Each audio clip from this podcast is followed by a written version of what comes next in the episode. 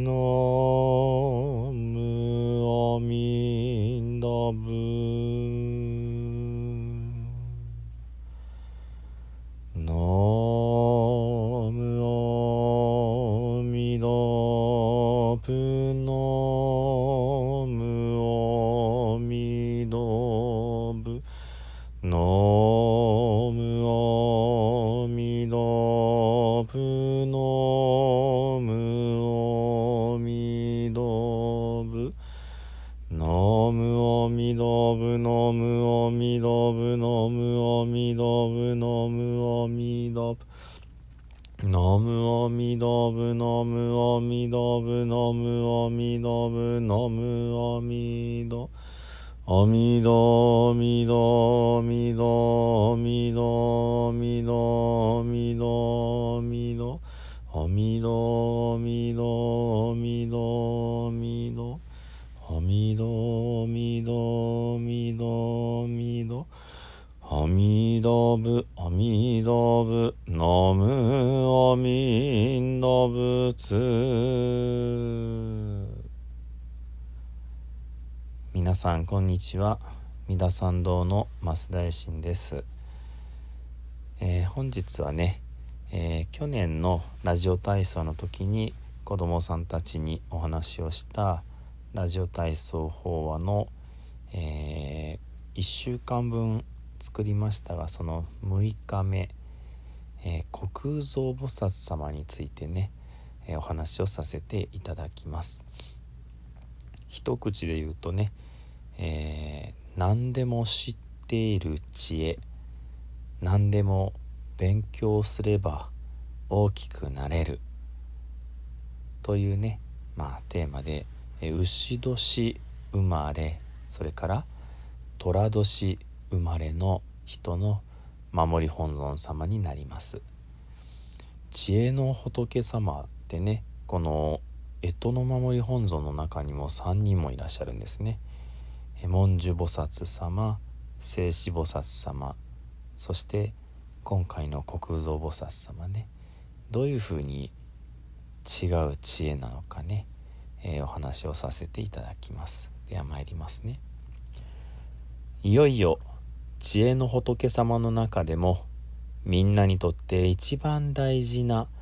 お勉強の知恵の仏様のご紹介をします。それは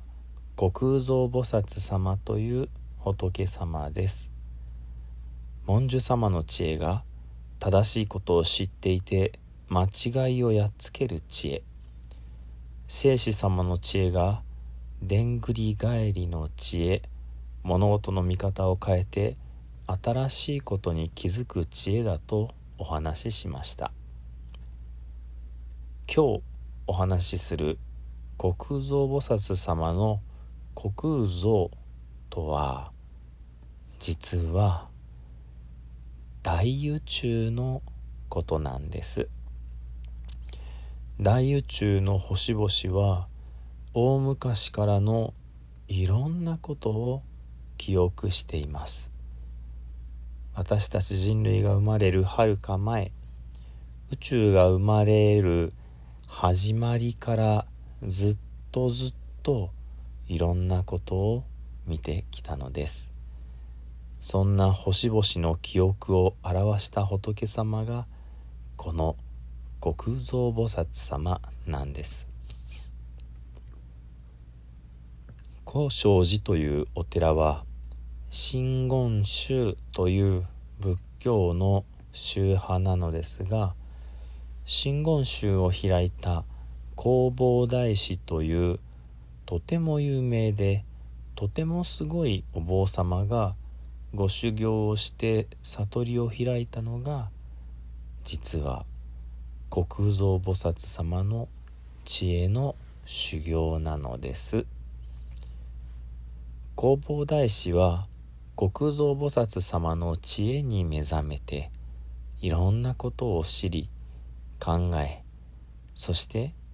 みんなが幸せになるために行動しました。いろいろお寺を建てただけではなくお祈りして雨を降らしたり大きなため池を作ったり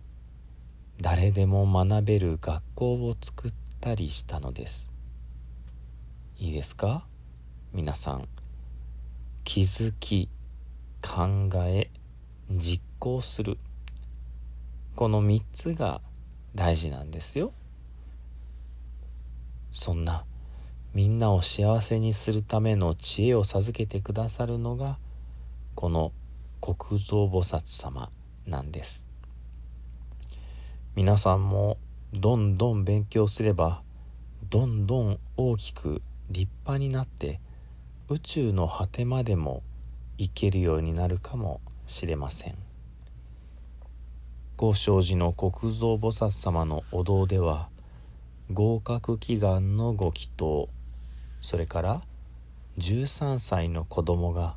無事に大人になれますようにという大人になる知恵を授けてもらう13参りが行われます。これからお勉強のことで悩んだら是非国蔵菩薩様に手を合わせに来てください。きっといい知恵が授けられると思いますよ。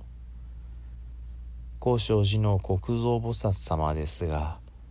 実はこのお仏像も高尚寺を開いた天髄さんというお坊様が彫ったお仏像なのです。2メートル以上ですから大人の人よりも大きいのですが残念ながら秘仏といって普段は扉が固く閉まっていてお姿を拝むことができません。